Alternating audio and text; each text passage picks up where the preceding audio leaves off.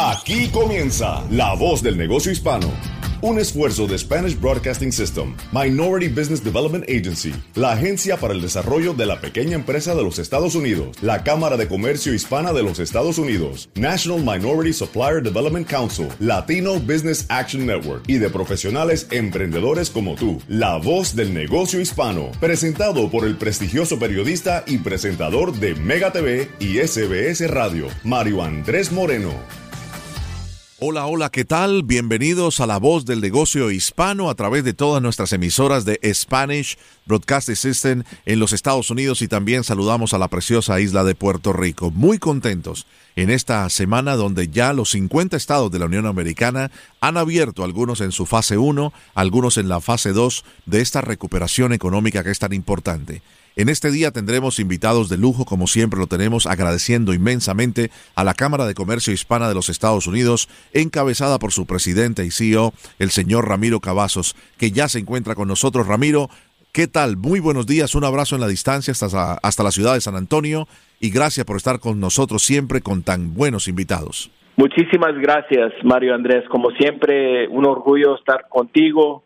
Siempre nos has apoyado con... Uh, toda la gente que nos acompaña para este programa que semanalmente es fuerte para hablar de la comunidad latina y este programa nos da mucho orgullo. Uh, la voz del negocio hispano es, es, es una plataforma que nosotros respetamos mucho y con la compañía de, de SBS y los líderes y ustedes nos da un empuje muy fuerte para la Cámara Hispana de Comercio uh, de, de, los Estados Unidos. Y durante estos tiempos difíciles uh, para nuestros empresarios, que nos da mucho gusto que tenemos en el programa unos líderes de unas organizaciones que todos son miembros de la Cámara Hispana y todos están haciendo trabajo para cosechar cosas buenas, para empujar la economía, para abrir la economía y también enseñarnos cómo tener precaución y, y ser una manera uh, con uh, igualdad para el hispano en este mercado americano. Tenemos eh, esta semana, yo sé, eh, el señor José Colón representando a JP Morgan Chase, uh, es un líder fuerte él y tiene muchos años con la compañía. JP Morgan Chase tienen otra líder, Alice Rodríguez, que es la presidenta electa del consejo de nuestra Cámara. Entonces nos da mucho orgullo tener al señor José Colón que nos va a hablar de los programas de, del, programa de protección de nómina y los programas del de gobierno federal, cómo podemos poner más capital en las manos de nuestros empresarios, sobre todo toda la región de los Estados Unidos y Puerto Rico. También tenemos, uh, y nos da mucho gusto darle la bienvenida al señor Enrique Arbeláez, que es uno de los fundadores uh, y dueños de la compañía 100 Plus. Esta compañía hace investigación y, le da información a corporaciones en los Estados Unidos que necesitan saber uh, cómo va el sistema del futuro del hispano, saber qué estamos pensando uh, y esas investigaciones, eh, esos estudios que ellos cosechan uh, se le ofrece a, a, las corporaciones americanas y esa información es muy clave para ayudarle a, a, nuestras empresas a saber qué nos va a ocurrir en el futuro y dónde queremos ir como humanos aquí en este país. Y luego también un gran amigo, Luis Lobo, con la compañía que era BB&T, BBIT, que es Truest, ya cambiaron el nombre porque la compañía se juntó con otros uh, dos bancos y eh, la, la, compañía Truist, que es un banco, allí está Luis Lobo, es el líder uh, y es uno de los hispanos uh, más fuertes eh, en el mundo financiero. él siempre nos ha apoyado mucho con los programas de la fundación, de la Cámara y también para la, de, tener más uh, inteligencia de, de, los servicios, de cómo podemos invertir nuestro dinero, cómo tener reservas uh, con la ayuda de los bancos. Entonces nos da gusto esta semana tener a Mario Andrés, a José Colón con JP Morgan Chase, Enrique Arbeláez con Cien Plus y luego Luis Lobo con Truist, esos tres líderes y los otros líderes que representamos en la Cámara. Nos da mucho orgullo tenerlos esta semana. Gracias, gracias Ramiro por tus gentiles palabras como siempre. No se diga más, estamos listos entonces para comenzar este programa. Eh, muchas gracias por estar con nosotros, Ramiro. Pues muchísimas gracias, Mario, Andrés, otra vez por tu, ah, tu presencia y, el apoyo que nos das a nuestra comunidad y, y, ah, y darnos ah, esta plataforma por una hora cada semana para hablar de las cosas buenas que están pasando en nuestra comunidad. Y ese programa es, muy importante para tener una voz para el hispano negociante. Ese es algo que estamos muy agradecidos. Estás escuchando La Voz del Negocio Hispano con Mario Andrés Moreno. Queremos comenzar en La Voz del Negocio Hispano, como nos lo estaba diciendo nuestro gran eh, Ramiro Cavazos, el presidente eh, y CEO de la Cámara de Comercio Hispana de los Estados Unidos, tenemos ya con nosotros al señor José Colón. Él es el vicepresidente y consultor senior de préstamos para negocios a través del Small Business Administration, la administración de pequeños negocios para Morgan Chase. De verdad que es un verdadero honor, señor Colón, tener el programa en el programa en el día de hoy a usted y empezar justamente con toda la información que nos pueda traer. Bienvenido. Muchas gracias, Mario. Realmente para mí también es un honor y, te agradezco, le agradezco bastante que me tenga acá en el programa y estamos aquí para servirle. Eh, cuéntenos un poco del desarrollo de, su labor. Eh, ya lo explicábamos en el título como tal, ¿no? Pero es un enlace extraordinariamente importante entre lo que es el Small Business Administration, que es por parte del gobierno federal a través de, de su compañía, de Chase. Correcto, correcto, Mario. Sí, en, nuestra posición acá en el banco, pues eh, tenemos una representación doble, por así decirlo, ¿no? O sea, representando al banco y a la misma vez también, pues lógicamente representando al SBA, el gobierno federal, ayudando a los clientes a, realmente a obtener eh, capital, el capital necesario para su negocio, eh, con ese aval tan importante que es el, el del SBA. Excelente. Muchas personas que nos están escuchando en todo el país eh, estarían preguntándose cómo yo puedo o qué opciones tengo para obtener capital para mi empresa y por fin estoy escuchando una persona a través del programa, ¿no? De la voz del negocio hispano que represente a JP Morgan Chase Bank. Cierto, realmente Mario, excelente pregunta. Una de las cosas que nosotros siempre le comentamos a los clientes cuando vienen donde nosotros a, a pedirnos consejo, ¿no? Ante todo, tener un entendimiento claro en cuanto al uso del capital. Eh, ¿Por qué decimos eso? Por ejemplo, si la necesidad que tiene el cliente es eh, para capital de trabajo o lo que llamamos en inglés working capital, pues ciertamente ya los términos que tienen esos tipos de, de crédito, por así decirlo, pues serían a corto plazo. Si usted va a pedir o necesita quizás comprar inventario o necesita pagar ah, para hacer el, el, mercadeo, el marketing de su negocio, pues eso es un producto muy distinto, así quizás la necesidad suya sea ahora en este caso comprar equipo ah, para su negocio, donde quizás la vida útil de su equipo sea de 10, 15, 5 años. O sea que realmente es muy importante que el cliente entienda la necesidad que tiene eh, lo mismo, por ejemplo, cuando tiene que ver con si es un, si es un, una, un inmueble, un, bienes raíces comercial, el cual está comprando, pues lógicamente ya el término para esa necesidad sería ya quizás de 10, 15, 20, 25 o hasta 30 años. De manera que le recomendamos a todos, ante todo, primero consulte con su contador certificado, ante todo, luego lógicamente pues viene y habla con su uh, banquero comercial o, business relationship manager o commercial lender o small business specialist para que así se le dé la guía eh, necesaria y la guía profesional.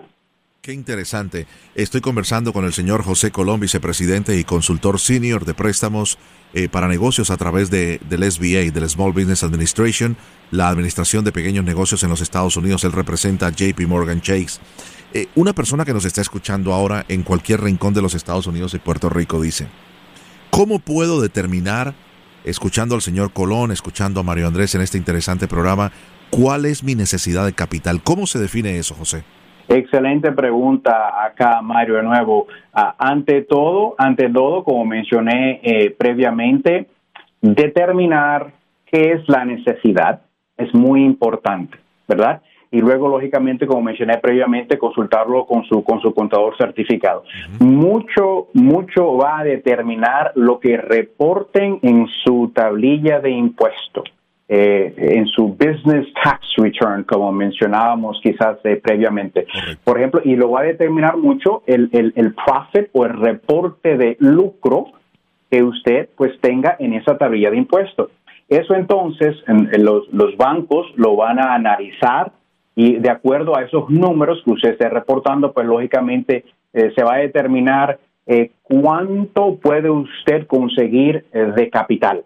Ese es, un análisis que realmente puede que se tome unos cuantos minutos o puede que se tome unas cuantas horas, dependiendo de cuán complejo sea el proyecto y cuánto sea la cantidad de esa necesidad que usted está buscando. Claro. Eh, y, quiero mm, decir, por ejemplo, que muchas personas, no sé si usted ha tenido conocimiento de ello, ah, se sintieron muy mal porque sus aplicaciones de PPP, del programa de protección de nómina, eh, fueron rechazadas porque simplemente no tuvieron la asesoría correcta. Me explico. Eh, no puede haber un cambio de, de valor de nómina de la noche a la mañana simplemente porque estamos en medio de una pandemia me, me, comprende, señor Colón, muchas personas colocaron números diferentes que no iban acordes sin la asesoría de su contador, de su controller, de su compañía, de su negocio, y simplemente cambiaron los valores que no tuvieron como poder, eh, digámoslo, mostrarle al banco en su aplicación que eran correctos. ¿Sucedió mucho esto? Fíjese que buena pregunta de nuevo acá, Mario. El, el, análisis que nosotros hicimos, pues lógicamente cada, cada proyecto fue analizado uh, individualmente hubieron ah, muchas aplicaciones, eh, las cuales eh, sí, pues eh, tuvimos que llamar a los clientes para confirmar que la información que nos dieron realmente fue válida. Lo que nos ayudó a nosotros fue que al, al nosotros pues contactarnos directamente con el cliente, pues tuvimos la oportunidad de corregir lo que quizás inicialmente pues eh, enviaron de forma de forma incorrecta. Eh, pero sí eh, Mario muestra la importancia de que los dueños de negocios sí tengan un contacto directo con su contador público porque sí hubieron casos de personas que quizás hubiesen podido obtener más capital del, del que del, del que se le prestó eh, pero porque no reportaron los números de una forma ah, quizás correcta, pues no se le pudo ah, ayudar. Eh, de manera que eso, eso indica la importancia de tener ah, una buena relación, una buena comunicación con su contador certificado. Eh, también, lógicamente, como hablaremos más adelante, pues su, su, su, abogado profesional que tenga experiencia en el ámbito, en el ámbito de negocio, en el ámbito comercial. Claro y no molestarse, ¿no, José? Con, con su contador ni con su abogado si le dice, mira, e, estos son los números que tienes que poner, porque de eso consta eh, de la veracidad y la credibilidad de su aplicación de que todavía puedas acceder a un préstamo de desastre o a un préstamo para proteger tu nómina, para que no eh, puedas eh, perder a tus empleados, ¿verdad? Correcto, correcto. ciertamente, ciertamente, no enojarse con su contador, como menciona usted, Mario, realmente entender eh, esos profesionales son una extensión de su, de su negocio, ¿no? O sea, el banquero le va a decir las cosas como son, lo cual lo va a ayudar a usted a ser exitoso, eh, señor empresario, señor emprendedor. Lo mismo con el contador, lo mismo con el abogado profesional, lo mismo con el agente de seguro eh, de negocios y comercial. Estas personas son claves para el éxito eh, de lógicamente el negocio, ¿no? Porque prácticamente se convierte en una extensión ah, de la empresa o del negocio. Claro, y de allí viene el crecimiento de la empresa. Fascinante, qué, qué bueno tener la oportunidad de comenzar el programa con el señor José Colón, experto a través de JP Morgan Chase, ayudando a los pequeños negocios a través del Small Business Administration. ¿Han podido ayudar a muchas personas, José? Bastante, Mario. Eh, eh, la verdad que me alegra, me alegra y me alegra, lo digo tres veces, Mario, eh, eh, yo personalmente, eh, personalmente ayudé a, muchas personas procesando, procesando las aplicaciones, obteniendo los, los SBA loans. para, para darle unos, unos datos, unos 250 mil préstamos del PPP, unos 30 billones de dólares aproximadamente, el averaje del préstamo 122 mil el 50% de los préstamos se le facilitaron a empresas quienes tenían menos de cinco empleados, 75% de los préstamos pues fueron de 100 mil dólares o menos y finalmente 40% de los préstamos fueron de menos del 25 mil dólares.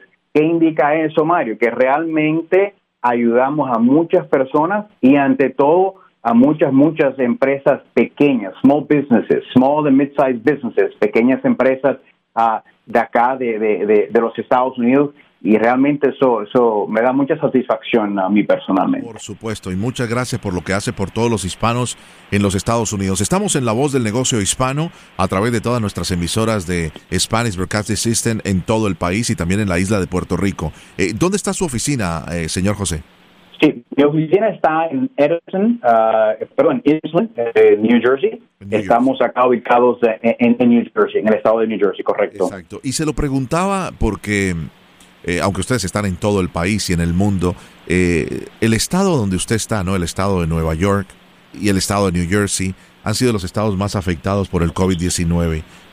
a nivel personal, ¿cuál sería un consejo importante que le diera a usted cuando eh, sale de su casa ahora que ha podido empezar a salir, no sé si está yendo a la oficina, y ve tantos negocios que incluso no como un experto de banca, sino como un ciudadano de a pie, eh, negocios que hoy, hoy los ve cerrados, que muchos de ellos sabe que tal vez no podrán abrir, que están eh, struggling, están luchando para poder tener un poco de flujo de caja y seguir adelante y no despedir a sus empleados definitivamente.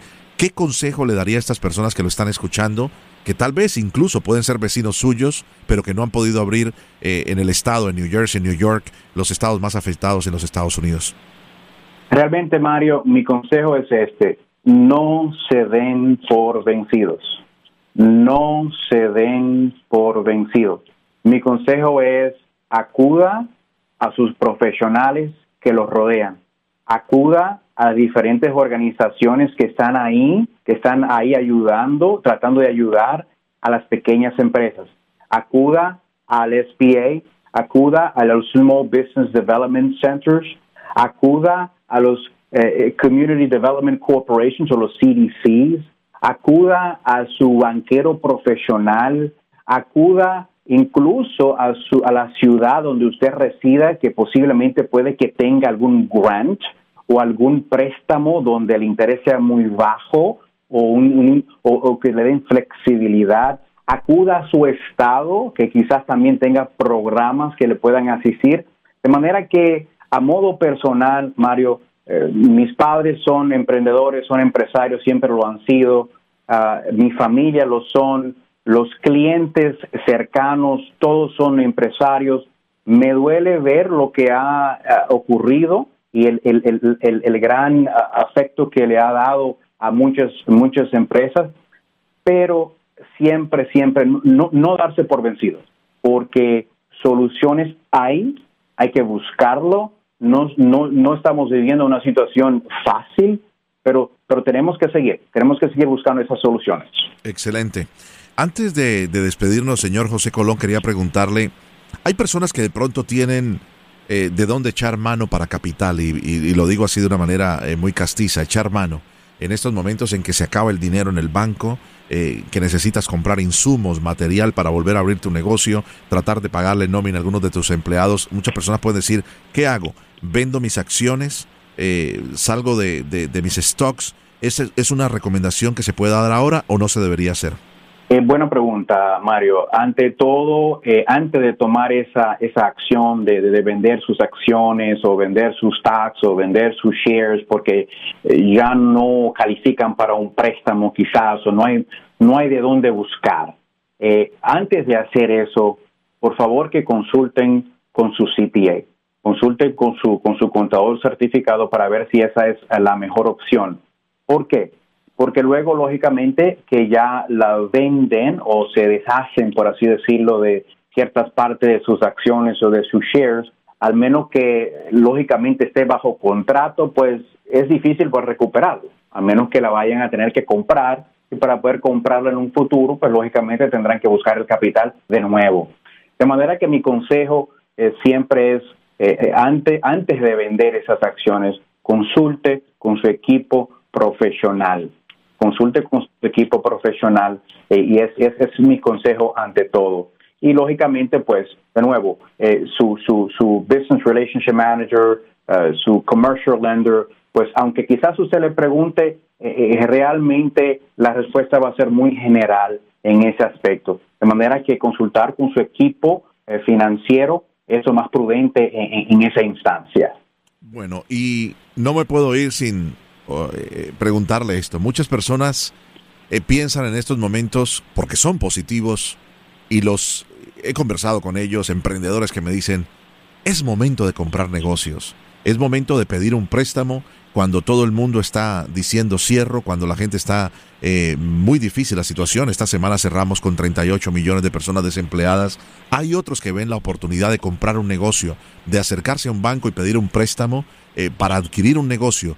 ¿Qué recomendación le da a ustedes a, este tipo de emprendedores que, eh, a diferencia de muchos, eh, que digamos dicen no voy a poder, voy a sucumbir, no puedo salir adelante, no tengo cómo ni las herramientas ni la disposición emocional, otros piensan que hay una oportunidad. Sí, em, en ese caso, eh, Mario, eh, mi consejo sería el siguiente. ante todo, analizar cómo ha afectado el COVID-19 a esa empresa, la cual usted quizás estaba planeando comprar ah, previamente.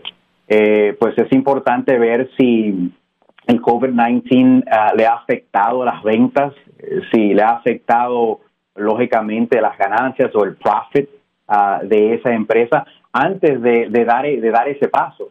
Eh, como dice usted, hay personas que, pues, o hay empresas, hay industrias que no han sido tan afectadas, que quizás las ventas han seguido normalmente, si es, por ejemplo, en la industria del healthcare o la industria de, licor, por, por así decirlo, el consejo siempre será de analizar bien cuánto ha afectado a ese negocio. Y luego si realmente decide continuar con la compra, pues los programas del SBA son muy eficientes. El SBA Express Loan, el SBA 7A, um, y si, si, hay uh, propiedad comercial o inmueble comercial, pues el SBA 504 para el financiamiento del local comercial siempre, siempre pues acudir a su, a su banquero profesional eh, para que así le dé la idea. Y último, pues lógicamente eh, analizar los números de esa empresa que está comprando y,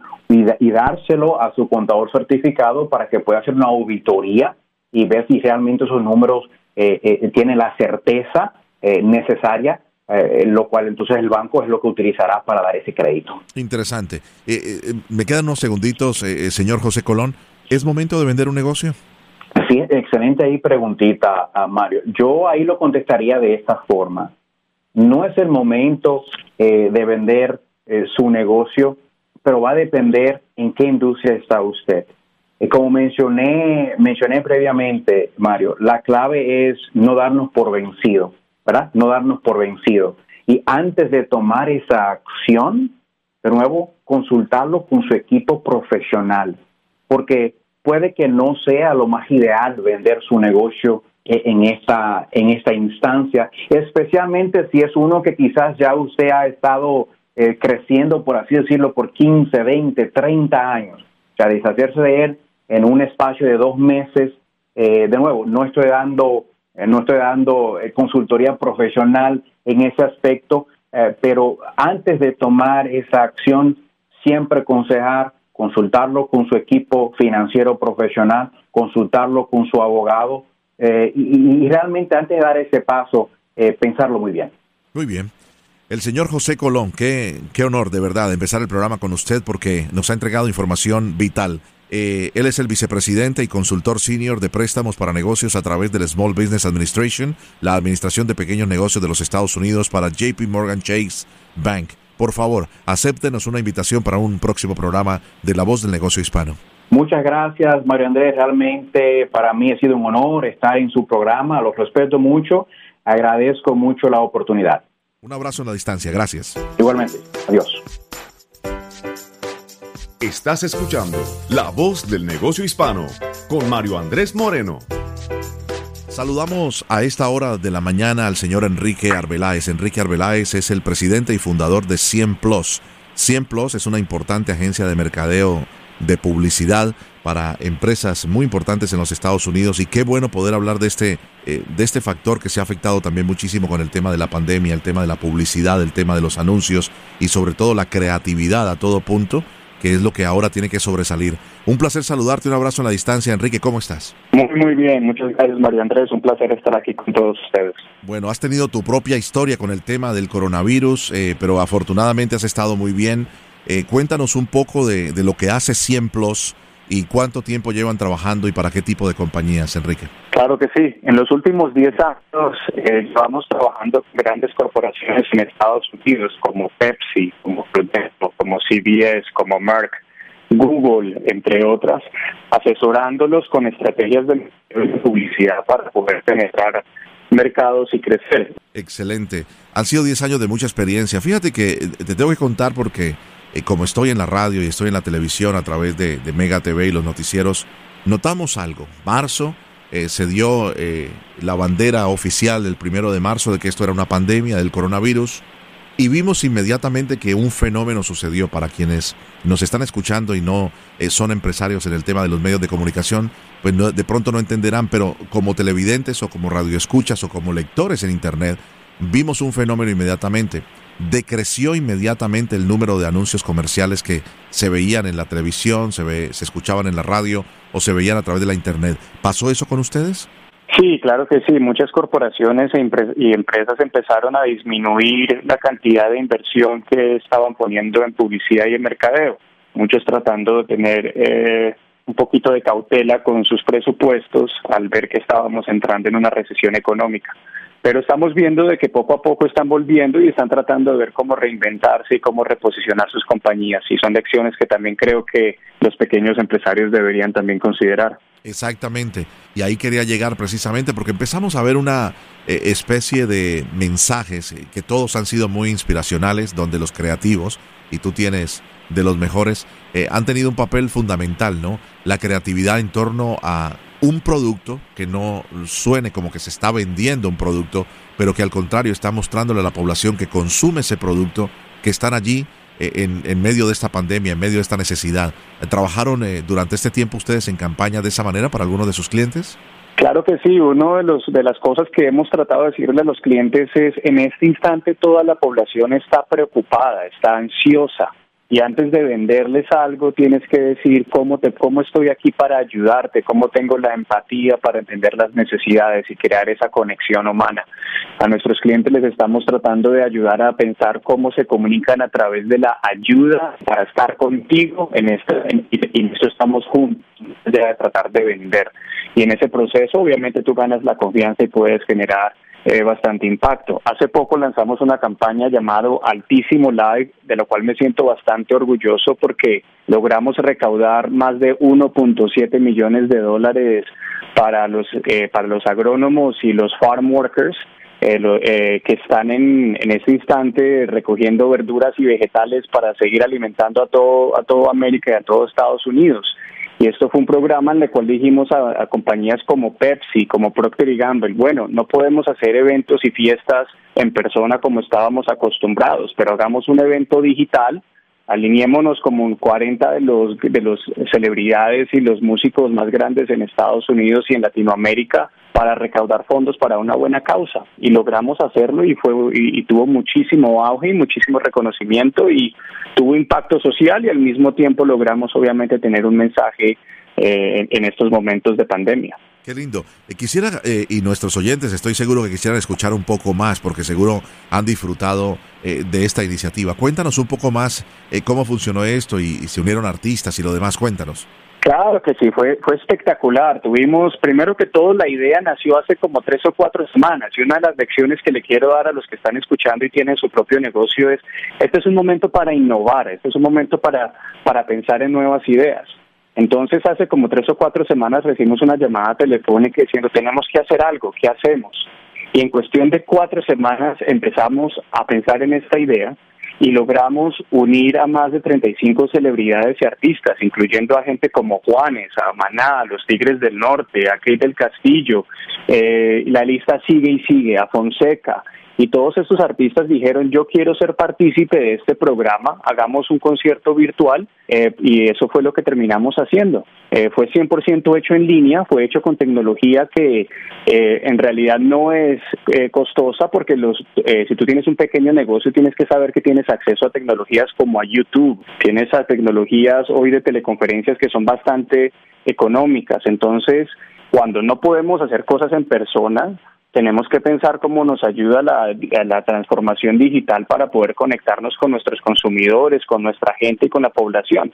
Y entonces eso fue lo que hicimos y en este caso fue algo que funcionó bastante bien y creo que es una lección aprendida también que pequeñas empresas pueden aplicar también en sus negocios utilizando eh, redes sociales y canales digitales para crear contenido y conectar virtualmente con la gente que está en casa en estos momentos. Muy interesante y qué bueno escuchar este tipo de soluciones que empresas latinas han buscado para sus clientes. Incluso ustedes trabajan en los dos idiomas claramente, hacen también campañas en, en inglés y también en español. Esto es clave en estos momentos de, de, ver cómo las empresas se van uh, reinventando. ¿Qué crees tú, Enrique? Estoy conversando con el señor Enrique Arbeláez, es el presidente y fundador de 100 Plus, una agencia de mercadeo, de publicidad eh, internacional que además tiene su sede en la ciudad de Nueva York. ¿Qué crees que va a pasar en un futuro cercano ahora que se ha reabierto la economía? Eh, ¿Volverán los anunciantes? ¿Cuál es el mensaje que tú le envías a esa persona? Porque hemos notado algo, eh, Enrique no te puedes desaparecer. Si tú te desapareces, tu negocio se desaparece. Si no regresas a invertir en tus eh, comerciales de radio, en tus comerciales de televisión, en tus eh, advertising a través de, de la internet, tu negocio simplemente va a ser uno más que aunque tenga las puertas abiertas, está cerrado. Tienes toda la razón. Yo creo que al contrario, yo creo que existe una necesidad más grande en este momento para, para promocionar tu producto y, y tu compañía. Tienes que pensar que en el pasado, si tú tenías un negocio, que estaba acostumbrado a que los clientes iban a entrar por la puerta de tu negocio porque tienes una panadería, tienes un restaurante, tienes eh, tienes una, una tienda en la cual estás vendiendo productos y te y al 100% de tus clientes te conocían porque iban en el carro, veían tu tienda y entraban por tus puertas el número de gente que va a pasar por tus tiendas ahora este año y, probablemente el siguiente año también va a reducir y esto puede impactar tus ventas y en tu negocio. Entonces, ¿qué tienes que hacer? Tienes que pensar en cómo ir directo al consumidor, lo que se llama direct to consumer. ¿Cómo puedes hacer para que puedas ofrecer tu producto para que la gente que no que va a tener pánico o ansiedad de entrar en persona pueda todavía beneficiarte de lo que tienes para ofrecerle. Y para eso tienes que promocionarlo y dejarte y dejarte conocer más allá de tu de tu ubicación física Dos, tienes que también ver cómo puedes hacer para que tu servicio o tu producto pueda llegar a ellos de una manera no presencial. Puedes enviarlo por delivery o puedes hacerlo por teléfono, puedes hacer por videoconferencia. ¿Cómo puedes digitalizar tu producto para que puedas llevárselo a las personas cuando muchas personas van a tener nervios de ir a ti? Eh, Enrique, ah, aprovechando tu vasta experiencia en el tema de la publicidad, del mercadeo, de la creatividad, ¿Qué recomendación le darías si tuvieras que escoger dos o tres sectores de pequeños empresarios que nos están escuchando? Hablabas del dueño del restaurante, de la cafetería, de la panadería. Si tuvieras que escoger eh, tres sectores que crees tú que van a ser eh, fuertemente, no golpeados, ya lo hemos sido todos, pero que tienen un reto muy importante de cara de aquí en adelante a recuperar lo perdido, a recuperar el flujo de caja que han perdido eh, por no tener sus puertas abiertas, pero que tengan en cuenta este consejo para, digámoslo, sobrevivir esta situación y salir adelante? Hay algunos que para mí me parece muy preocupante el futuro. Si tú tienes una discoteca, si tienes un bar, si tienes un, un lugar turístico que depende del gran volumen de gente congregada simultáneamente en el mismo lugar, va a ser un año extremadamente difícil para volver a traerlo a la normalidad, porque aun cuando volvamos a reabrir, la gente va a estar muy preocupada para ir a lugares que tengan alto nivel de congregación. Entonces, el consejo es tratar de reinventarse y tratar de innovar cómo podemos ofrecer el entretenimiento de una manera diferente. Puedes cobrar más por ese entretenimiento, pero tienes que hacerlo con menor capacidad eh, al mismo tiempo o puedes ofrecerlo de manera virtual y remota. Pero es un reto bastante grande para esas industrias ante todo. Eh, al mismo tiempo creo que donde hay grandes retos hay grandes oportunidades y donde hay gran dolor hay gran necesidad y detrás de esas necesidades pueden haber oportunidades para que nazcan nuevas empresas, para que nazcan nuevas oportunidades de negocios. La verdad es de que donde existe también alto nivel de ansiedad, también existe la necesidad de poder esparcirnos y poder encontrar recreo para poder esparcir nuestras mentes y relajarnos un poco. Entonces la gente lo desea, hay demanda de esto, lo hay, pero ¿cómo lo vas a ofrecer cuando no lo puedes ofrecer de la misma manera en la que lo hacías en el pasado? Y es ahí donde invito a que, a que si tienes un negocio, eh, pienses de una manera diferente y trata de pensar desde los zapatos de ese consumidor, ¿qué necesita? Mm. ¿Qué preocupaciones tienes? ¿Cómo les puedo agregar valor? ¿Y cómo puedo hacerlo de una manera diferente a la que lo he venido haciendo bajo las limitaciones que se avecinan? De verdad que eh, es muy gratificante y sobre todo muy edificante eh, escucharte, Enrique. Te agradezco inmensamente y me has dejado pensando, ¿no? Una de las industrias eh, del entretenimiento, los conciertos, pero miramos desde el punto de vista de quienes vamos a los conciertos. También la van a tener difícil los que dan los conciertos, los artistas que tienen un nivel importante de compromisos, un grupo importante de familias que dependen de ellos, de ese tour que ya estaba vendido para el 2021 de ese tour en el cual utilizas el rider, o sea, todas las luces, las, eh, las consolas, los micrófonos eh, y todos los refrigerios y lo demás, los camerinos, pero también tus artistas, ¿no? Los músicos, eh, el maquillista, el sonidista y toda la gente que rueda contigo van a tener una, digámoslo, un reto bien importante los artistas, crees tú, para reinventarse, como mencionabas, ¿no? Cobrar por menos público, pero que su producto sea de una manera más cotizada para poder llegar y cubrir con las expectativas de los demás. Correcto, si tú te pones a pensar por qué va, empieza con la necesidad. ¿Por qué es que nos gusta ir a conciertos? ¿Por qué es que nos gusta ir a bares? ¿Por qué es que nos gusta ir a escuchar a alguien cantar y tocar música? Esa la, la necesidad todavía existe, el deseo todavía existe y es más, podría decir que de pronto esa demanda está aún más alta y va a seguir incrementando. porque entre más nos tenemos que tener eh, eso, eh, aislamiento social y nos tenemos que distanciar y estar encerrados en casa, con más apetito y más deseo de, esos, de ese entretenimiento vamos a tener. Entonces, ahí puede haber una gran oportunidad también para reinventar y el valor agregado también va a ser mucho más. También tienes que pensar que en términos en términos financieros, pues sí, la gente no está saliendo tanto y no está yendo tanto a los bares, a los restaurantes, a las discotecas, a los conciertos pero cuando tenga la oportunidad de tener ese entretenimiento, de pronto podría haber una oportunidad de hacerlo de una manera premium en la cual estaría dispuesto a pagar un poquito más, pero teniendo la salud, la paz mental de que lo puedo hacer de una manera sana sin poner a riesgo a mi familia. Tremendo. Enrique, deseo que tengas un eh, feliz viaje de regreso, que tu empresa reabra eh, cuando Nueva York pueda terminar de reabrir. Las buenas noticias esta semana son importantes. El número de contagios ha bajado en el estado de Nueva York. Desafortunadamente siguen muriendo personas, pero el número de contagios se ha reducido francamente para que la preciosa ciudad de Nueva York, Manhattan, ese eh, pulmón económico de los Estados Unidos pueda volver a abrir. Pero por favor, la invitación queda abierta para que regreses a la voz del negocio hispano a través de SBS. Muchas gracias, Mario Andrés. Que tengas un muy buen día y saludos a todos. Muchas bendiciones. Gracias. Estás escuchando La Voz del Negocio Hispano con Mario Andrés Moreno. Continuamos en La Voz del Negocio Hispano a través de todas las emisoras en los Estados Unidos de nuestra cadena Spanish Broadcasting System y también en Puerto Rico. Me place saludar ahora al señor Luis Lobo. El señor Luis Lobo es ejecutivo vicepresidente del BB&T Bank y gerente sobre mercados multiculturales de BB&T, una de las marcas de bancos más reconocidas en el país. Luis, un placer saludarlo y gracias por estar en La Voz del Negocio Hispano. Ah, muy amable, es un placer.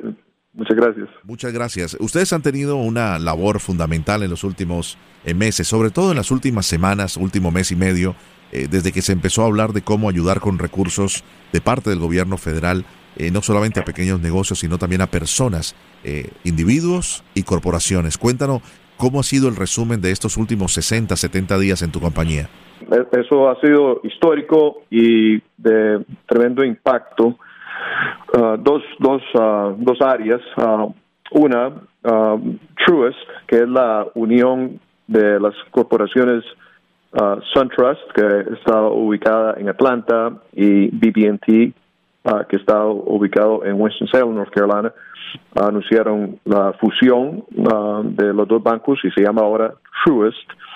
Así que Truist ha puesto 50 millones de dólares uh, hacia el apoyo de comunidades sobre la cobertura del banco, que es el sureste de los Estados Unidos hasta, hasta Texas, en relación de, de, de COVID-19. Uh, y claro, un significante porcentaje uh, es para apoyar pequeñas empresas y hay, hay muchos de, esos que son dueños uh, latinos, número uno. y número dos, hemos estado muy involucrados sobre PPP, es el Paycheck Protection Program.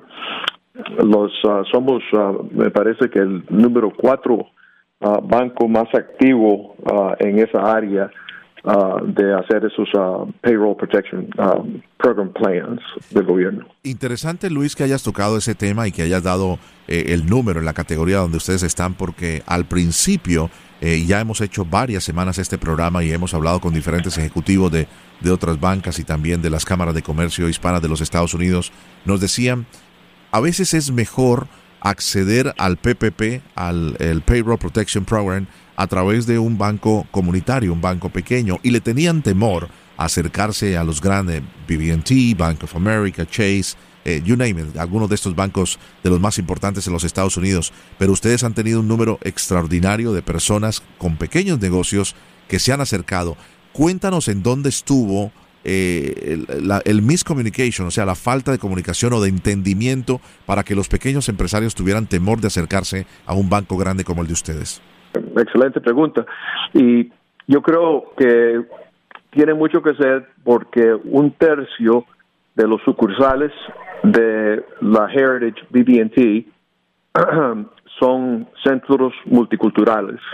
Así que tenemos 615 um, sucursales de BB&T uh, que tienen personas que hablan español uh, o Uh, lenguas de, de, Asia, pero la mayor parte son personas que hablan español, que son las empleadas del banco. Entonces ellos uh, tienen un gran enlace con la comunidad latina especialmente. Entonces ellos tienen conocimiento sobre la comunidad y siempre están involucrados en la comunidad. Entonces uh, yo creo que eso para, para nosotros, por lo menos, um, redució el, el uh, malentendimiento sobre el, programa y, cómo uh, hacer las aplicaciones y esto y lo otro. Entonces, me parece que ahora, yo no sé, no tengo las cifras, pero me parece que tenemos uh, un buen grupo representante de, de los um, dueños de esas empresas pequeñas que son latinos. Qué interesante, eh, Luis. Fue un factor clave que en 615 de sus oficinas en el país hubiese personas que hablasen español u otros idiomas.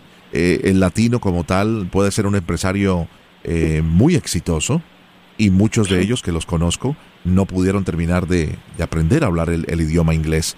Eh, ¿Creen que ustedes eso fue un factor determinante para ayudarle a las personas a llenar las planillas, contestar las preguntas, saber eh, exactamente lo que necesitaban saber sobre eh, cómo era el 2.5 de, de la entrada, de lo que necesitaban para pagar la nómina y todo lo que hemos hablado en los programas anteriores?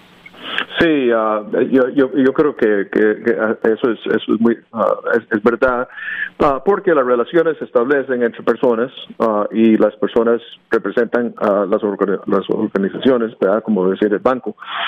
entonces tenemos un enlazo muy fuerte y no solo con los clientes que son latinos, pero con muchas organizaciones comunitarias como las cámaras de comercio locales. Eh, claro, el gran U.S. Hispanic Chamber of Commerce, que apoya a todos los uh, um, cámaras de comercio uh, latinos que están por, por, toda la cobertura de la nación. Entonces, eh, siempre estamos uh, muy visibles, muy enlazados con, con, con, esas plataformas, eh, y, pero lo más importante es ser visible en la comunidad. Particular, en Orlando, Florida, en Charlotte, North Carolina, en Lincoln, North Carolina, donde sea. Y entonces la gente sabe quién es el banquero y, cuando tienen preguntas ya saben con quién hablar y entonces eso reduce la confusión. Eh, estoy conversando con el señor Luis Lobo. Estamos en La Voz del Negocio Hispano a través de todas las emisoras de Spanish Broadcasting System en todo el país y también en la isla de Puerto Rico. Él es el ejecutivo vicepresidente del BB&T y gerente sobre mercados multiculturales. El año anterior ustedes tuvieron un, éxito rotundo y preparándose, como se decía popularmente, para eh, sin saber lo que venía. Eh, atendieron a más de, de 40 mil personas y negocios enseñándoles a manejar precisamente eso, ¿no? Su cartera, eh, sus negocios como tal y a personas, a individuos como tal. Cuéntanos de la experiencia que tiene BB&T que les sirvió precisamente para poder adelantar terreno con esto de la pandemia. Sí, ah, y eso eh, eso lleva años, ¿verdad? Todo, todo, cuesta mucho ah, poner en pie a las carreteras y, los enlaces, pero me parece que tal vez ah, hace ocho años comenzamos uh, un curso que se llama uh, Bank on Your Success, uh, el, el, el, éxito sobre sus uh, acciones bancarias, Bank on Your Success. Entonces, en las iglesias uh, estamos muy visibles uh, porque la gente tiene confianza a las, a las iglesias. Estamos muy visibles por las cámaras de comercio, porque la gente que son, tiene negocios son miembros de las cámaras de comercio, y también en las universidades que tienen uh, asociaciones de estudiantes internacionales. Así que en esas tres plataformas, uh, yo le digo uh, Faith Community, la, comunidad de fe, Community Action, acción comunitaria, y en la plataforma de educación. Entonces son los, los banqueros y, y, muchos son los que son gerentes de esos 600 centros multiculturales que tres, cuatro veces al, al año están presentes en frente de los miembros de esas organizaciones, esos centros, esas uh, plataformas de educación, uh, dando estos cursos uh, como hacer manejar un presupuesto familiar, como comenzar a pensar a, comprar su propia casa. y, y, el, y el tercer curso que hicimos, que ha sido increíblemente exitoso. Ah, se llama Cómo crecer a tu pequeña empresa. Ah, no como, no como comenzar una empresa, es como crecer tu pequeña empresa. Y, um, y entre esos tres cursos, el año pasado, como 40 mil personas ah, en vivo estuvieron en nuestros sucursales o nosotros estuvimos en la plataforma Uh, de Catholic Charities, uh, donde sea, uh, dando esos cursos. muchos de ellos no son clientes del banco, pero a veces se arriman, ¿verdad? Entonces les podemos ayudar con más.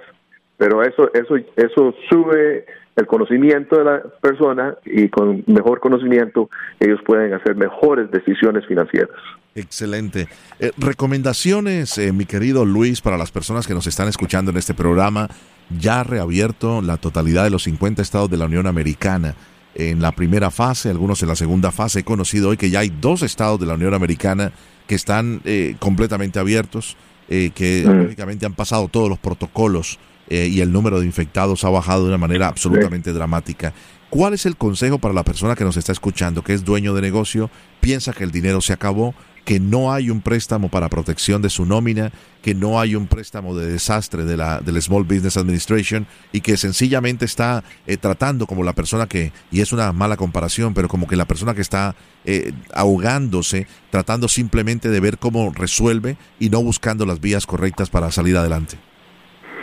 Sí, eh, yo creo que la mejor advertencia o consejo que puedo dar sobre eso es que visite a el banco donde usted ah, tiene sus, sus cuentas um, y hable con un oficial de préstamos para que sepan su situación y qué recursos ellos tienen. Ah, claro, la mayor parte de bancos en los Estados Unidos son community banks, ah, que tal vez tienen uno, dos o tres sucursales, uh, no son como los grandes bancos de Bank of America o BB&T, pero que tengan e, esa conversación, porque mucha gente tiene conversaciones con amistades, amigos, y lo que le dijeron eh, piensan que eso es lo que es, ¿verdad?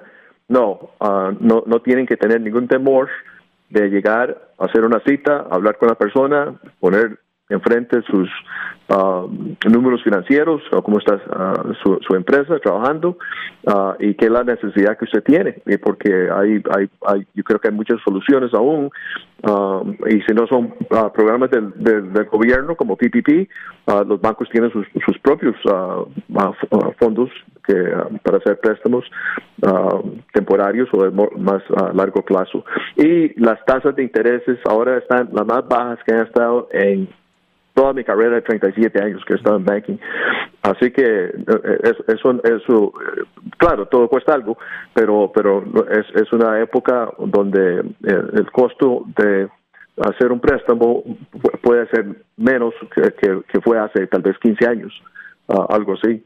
Pero, ah, pero tiene que tener una relación con el banco y establecer esa relación y y aquí estamos para servirle. Interesante. El señor Luis Lobo nos está acompañando desde Charlotte, en North Carolina, un estado que hemos estado siguiendo muy de cerca, ha tomado eh, decisiones importantes, ya esto es a nivel de, de lo que está haciendo la gobernación, de, de cómo ir eh, menguando la reapertura para evitar que el efecto eh, digámoslo, de boomerang, que regresen el número de personas infectadas, vuelva a elevarse y les pueda afectar. ¿Han sentido ustedes eso?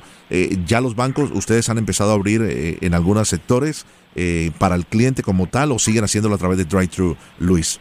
Sí, todavía estamos uh, sirviendo al consumidor por el drive-thru y hemos uh, uh, tomado personas con citas, pero hay que tener una distancia, pero los sucursales aún están cerrados. pero eso no impide a lo que estamos hablando. pero una de las cosas más importantes que yo quiero que la, la gente sepa es que deben de seguir las guías que les dan para que estén aparte uno al otro los seis pies, que use la máscara. Claro, eso no tiene que ver nada con finanzas, pero tiene que ver todo con la salud de la persona. Sin salud. Ah, y, uh, no, sí. Y, a, nosotros nos gusta congregar, a los latinos, y eso es, eso es muy lindo la, cultura latina, pero, ahora tenemos que respetar la guidance de la CDC sobre la mascarilla, sobre la distancia, a no estar en grupos, ah, y, eso cuesta, ¿verdad? Pero hay que hacerlo para, para proteger la vida de otros, ¿verdad? Tremendo. Eh, señor Luis Lobo, de verdad que un, honor y un placer tenerlo en el programa La Voz del Negocio Hispano en los Estados Unidos a través de nuestras emisoras de SBS Radio. Lo mejor para ustedes, que tengan mucho éxito en sus negocios y gracias por el apoyo que le están brindando a los, eh, a los hispanos, a los pequeños empresarios y grandes empresarios, pero sobre todo personas que tienen negocios de 500 empleados o menos en este trámite tan importante que será definitivo para saber quiénes se quedan, quiénes pueden seguir adelante y esperemos que sea la gran mayoría después de esta pandemia que nos ha afectado a todos. Muy amable. Muy amable, uh, caballero, y mis saludos a, Ramiro Cavazos y a toda la gente que está en el US Hispanic Chamber of Commerce. Cómo no, nuestro gran amigo Ramiro Cavazos. Muchas gracias, señor Luis Lobo. Un abrazo, bueno, muchas gracias. Muy bien, vamos llegando al final de nuestro programa por el día de hoy. Se nos acaba el tiempo. Esperemos que hayan tomado eh, muy buena nota de todos los invitados extraordinarios que tuvimos nuevamente. Gracias al señor Ramiro Cavazos, el presidente y CEO de la Cámara de Comercio Hispana de los Estados Unidos. Somos la voz del negocio hispano a través de SBS Radio. Recuerde, para cualquier pregunta, o para comunicarse con nosotros o cualquier invitado de nuestro show, visite la voz del negocio hispano.com. En nuestra página tendremos toda la información de nuestros invitados y contestaremos sus preguntas. O envíenos un correo electrónico a la voz del negocio hispano arroba sbscorporate.com. Un abrazo para todos y feliz comienzo de semana.